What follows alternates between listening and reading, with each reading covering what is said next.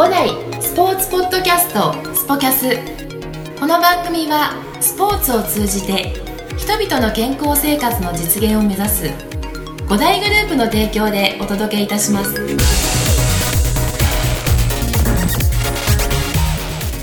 ではスポキャス本日はゲスト合同会社サンプラス、えー代表の高野さんです。よろしくお願いします。お願いいたします。はいえーまあ、皆さんこのご合同会社サンプラス。サンプラスっていうとちょっとテニスやってる人は、ね、ピート・サンプラスとかそういったところをあの想像する人が僕多いんじゃないかなと思うんですが、えーテニスをやってる方またスポーツをやってる方で、まあ、最近はですねよく、えー聞いたことがあると思いますが、えー量がスマッシュウォーターというですね水分補給のもうこれはもう何ですかねもう僕の中ではもうスポーツドリンクでは代名詞になってるような気がするんですが、えーそれを手掛けたですね、えー高野さんと今日お話ししたいと思います。よろしくお願いします。お願いいたします。なんかちょっとテンション低めですけど大丈夫ですか？え？そんなことないです。ちょっと渋くちょっと渋くね、ええまああの最初からですね申し伝えると私と高野、えー高野さんとか言いたくもないんですが、えーえー同級生でございます。はい。で、えー、と今日あのこういった話をあのさせてもらうんですが、えーどうもご無沙汰してます、もう長いですね。いや何年ぐらいですかね、えもーえーとう20年ぐらいはやったのも20年どころじゃないじゃないですかね、えーだって子供の頃か。小学生の時を見たことがある。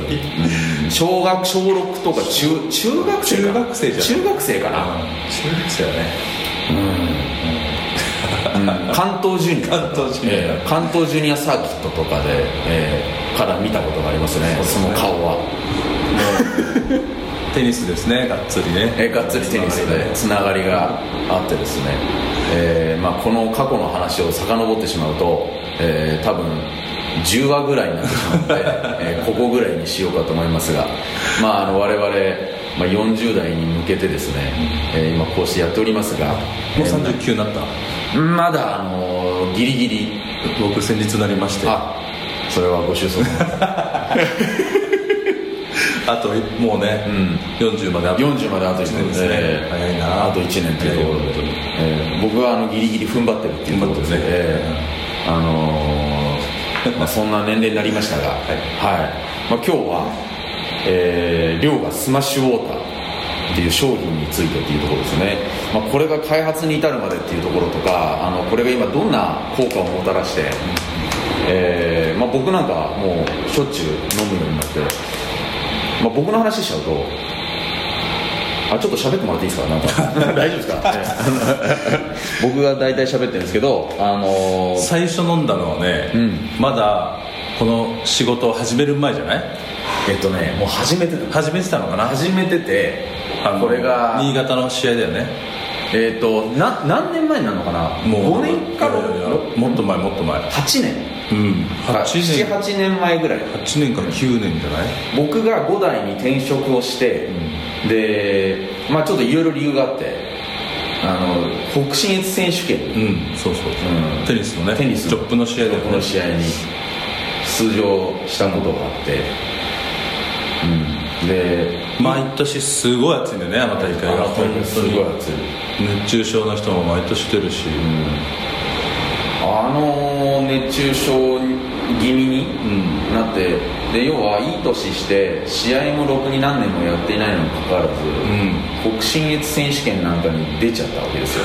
出ることになっちゃった。出ることになっちゃったんですよ。いろいろあって。でそれであのなんかね学生とすごい長い試合しちゃったんですよ、うんうんうんでまあ、ちょっともうどなどなたかねもうなかなか言えないですけど、あのーまあいまあ、一部リーグのね頑張ってる頑張ってる選手と、あのーおじさんがですね勝っちゃったんだね。勝っちゃった。勝っちゃった。長い試合して勝っちゃってまああの年の功みたいなもので、あのー勝っちゃったわけです勝っちゃったねそしたら、とんでもないことになっちゃったんですよ体が。でテニスは勝っちゃうと次の日ねまた試合があるからね、でそこであの僕ね高野君に電話して。電話が来ましたね、ええ。でそれであのなんか作ってるじゃんっていう。いやそれまではちょうどねうちも実は今年で10年目なんですよ会社。あ10年目。10年目。すごい。10月末で。10年。10年です。ちょうどアニバーサリーイヤーがね10年って起業して10年ってすごいっすねすごいですかね。すごいすごいすごい。いやなんとなく10年。うわすごい。10年なんですよ。は10年目がこんな大変な年なんですけど、あのちょうどうちもこれをスマッシュウォーターっていう名前がまだ前なる前がアクアチャージプラスっていう名前でやってた時いアクアにチャージプラスだった。あの石崎君に、うちこういうのやってるんだよねとん。話した時に、はい。おめえ怪しいのやってんなと。そんな感じで全く興味が示さなかったんですね、ねさんでその試合が来たわけですよ、で電話来てちょっと試すから送ってくれと、で試合会場に送りました、そしたらそこからなんかえ意外といいなみたいな。えいや意外といいっていうか 次の日も調子よくて次の日も勝っちゃったりして、あそう。ええ。なんだかんだ言ってねベスト8まで行ったんですよ。すごいですよね。そうすごい。あれはね僕ね本当ねすごいな。もうだってね30ぐらいでテニスもあんまやってなかったもんね。やってなかったすごいね。いやあれはね、あのアクアチャージしたからなんじゃないかな。いやでも確かにその時に要はその僕の中ではそのサプリメントというかそういったドリンクの世界っていうのは、か全くの無知というか、うん。まあやっぱりあるのはえアクエリアスだとかポカリだとかっていうところで、まあ、その中でねいろいろともちろんあの、ね、大学生の時とか高校生の時っていうのは、まあ、もちろん他のねものもあったりとかしてでもやっぱり強いのがそういうね有名なね。有名なうんところの中で、でもあん飲んだ時にあのすごい回復力っていうか、うんなんかあの自分の中で感じたことがない、うん。ものを感じて。で確かねあの、うん、次の日だから飲んだの。はでもなんかね体の中であの元なんかね元元気になるじゃないけど、うん、元気になるってなんかあのあれ？なんかまだ次行けそうになるみたいなところがあってうん。であの時ああのアクアチャージ今でいう量が、ねうん。スマッシュウォーターをあのどんどん飲んだ方がいいよって言われて、で怪しいと思いながら、まあいいやと思ってどんどん飲んでたわけですよね。一日中飲んでたのかな。これ飲み干しちゃっていいよっていうところで。うん。でなんかあの色もねなんかあの黄色で黄色でね。なんかあのすごい元気なんかエエナジードリンクみたいな感じになってるのそう。あれを覚えよく覚えてるんですよ。そうだからそこから僕なんかねすげえなと思ってて、でしたらなんかあっという間になんか知らない人がテニスではなんかいなくなったっていうかあの僕の周りではね。おうん。あれはなんかねありがたい話そうそうなんですよ。でまああの今日改めて、うん。その聞きたかったのがまずそのこの両河を作ろうと思ったきっかけとか。はいはいはいななんで？だって急にで急にだもん。あの急だね。うん、僕の中ではね 晴天の霹靂。そうだね。高野がなんか急に怪しいものを作り出したみたいな感じの、はい。ちょっとその辺を聞きたいな。と思ってはい、いや本当ねそうやってこう効果を感じてくれる人の話ってのはやっぱすごい嬉しいんですよね、でなんでなぜならやっぱこう一から作ってきたからこそ、そういう生の声が一番嬉しいわけですよ、レストラン行ってシェフが「めちゃめちゃ美味しいです」って言われたらめちゃめちゃ嬉しそうにするじゃないですか、まあ、そういう感じなんですよね、でもともとあの僕もずっとちっちゃい頃からテニスやってて、で高校の時に柳川高校っていう、まあ、練習が結構その当時は非常に厳しいというふうに有名なそうなんだ。高校に行ったんですね。うっかり柳川なんだよ。うっかり柳川行っちゃいまして。で柳川高校なんだよ いやまあ当時、まあ、昔の先輩から言うと、お前らの代はまあ楽になったよとかね、うん。言われるんですけども、でも本当に朝6時半から3 0キロ走って8時間練習してまた最後に1 0キロ走るみたいな一日があるぐらいの練習量だったんですで高校の時はあんまり怪我しなかったんですそれでも、まあ、痛いとこはあったけど、怪我はしなくて、まあ、高校3年までやり通したんですね、で大学に入って大学は日本大学というところですね、は石崎さんは中央大学で、はい。まあ、いいライバル関係のは学校同士だったんですけど競り合ってましたね。競り合ってましたね。小競り合いをしてた小競り合いね。あのトップじゃないけどね、うん。トップからちょっと下ぐらいのところで、そうそうそうそう。で当時は大学は日本大学っていうのは週5日自主練習です。自主練習。週2回義務練習、はで高校に比べると圧倒的に練習量が少ない。んあですよ、のー知ってましたけど天国ですよね。天国じゃないですよ。天国じゃないですか。あの寮生活非常に厳しかったです そういう意味でね練習はあのそんなに厳しくなかったです、でもおかしなことに大学で怪我したんですよ。おかしくないですか？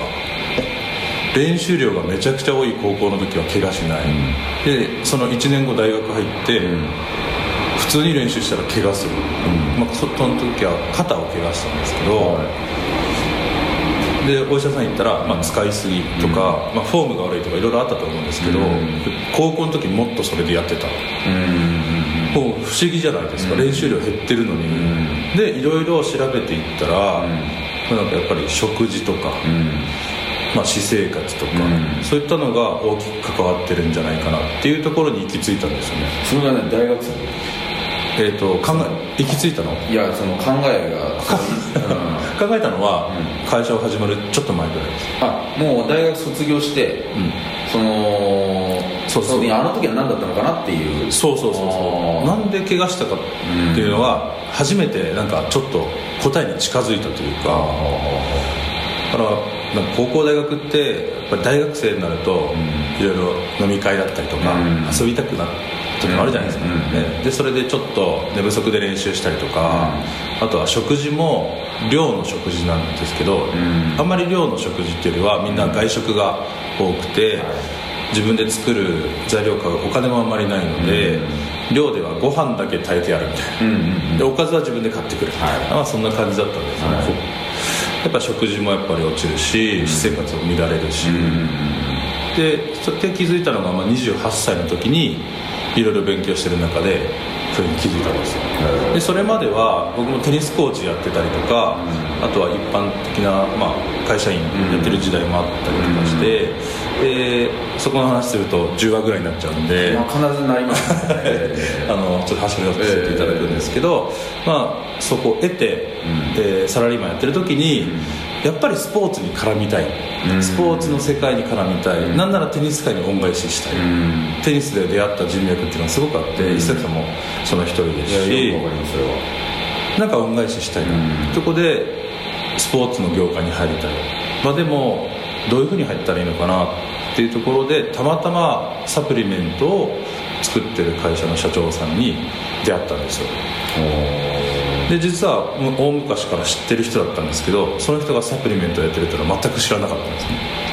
あ知らなかった。知らなかったんですでたまたままあ再会した時にサプリの話を聞いたり、まあ、あとはその体の話を聞いたりしてで自分の考えとこう結びついたんですよね。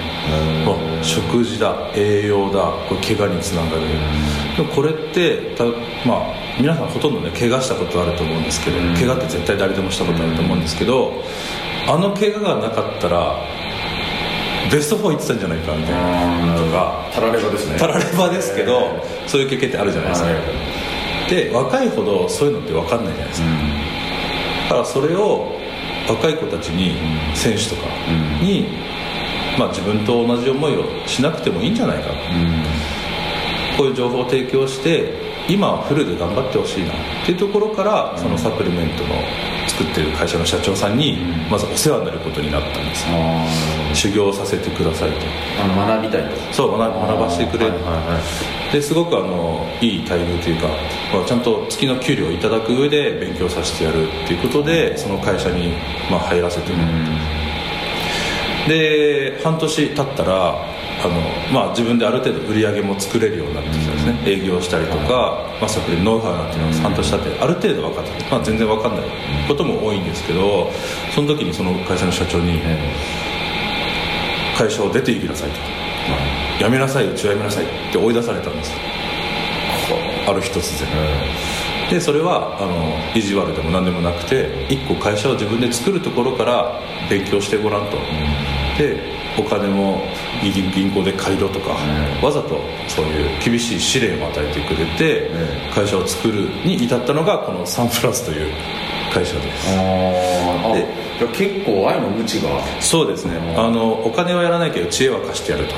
いうようなあの愛のある。ただのイデアルおじさんだったわけじゃな。い 全然違う。じゃないですか。もう全然違います今でもあのお世話になってますしもう1週間に1回は連絡取って近況報告したりとかはしてるような本当に師匠という師匠が。人生でも仕事でも。いわゆるメンター的な存在。そうですね。はいっていう方にお世話になって今があると。なるほで一番最初に作ったのがあのこの溶河に使われてるグリセリンローディングという水分補給方法の一つなんですけど、はい。これをすごい自分でも体感してたんですね、あのスポーツしたりとか、でこれを製品にしたいな。っていうところでじゃあどうしよう。でグリセリンローディングって言っても誰も知らない、じゃあ自社でブランドを1個作ってそれを売ることでグリセリンローディングを世の中に広めていきたいなっていうところで作ったのが量です。どああなるほど。はい。その今ねグリセリンローディングっていうキーワードが、あのー出てきてで多分僕が感じたものなんじゃないのかなって勝手に思ってるんですけど、はい。その初めて飲んだ時に、あれなんかすごい軽なんか良くなってるっていうような、ちょっとここのそのグリセリンローディングっていうところをなんかちょっと分かりやすく。そうですね、あのグリセリンローディングって全然一般的に知られてないんですよね、うん僕も初めて。知らないですよね、で中には、えー例えばカーボローディング、うん。これ糖質を蓄えるとこういうのね知ってる人多いんですよ、で我々も全然知らなかったんですねこれ。である一冊の本を読んでたらグリセリンローディングっていう言葉が出てきて、全く知らなかったんですけど調べていったらこれを飲むことで要は体に保水ができる時間が長くなる。から脱水しない。脱水しないと熱中症にならない、あとは疲れないとか、そういうことが書いてあったんですよね、でその本には作り方もちゃんと書いてあったんです。このグリセリンローディングの作り方。でこれをじゃあ作って実際やってみようとしたらですね作って飲んだ人はみんな下痢しちゃったんですよギリシャ。下痢しちゃったんですよ。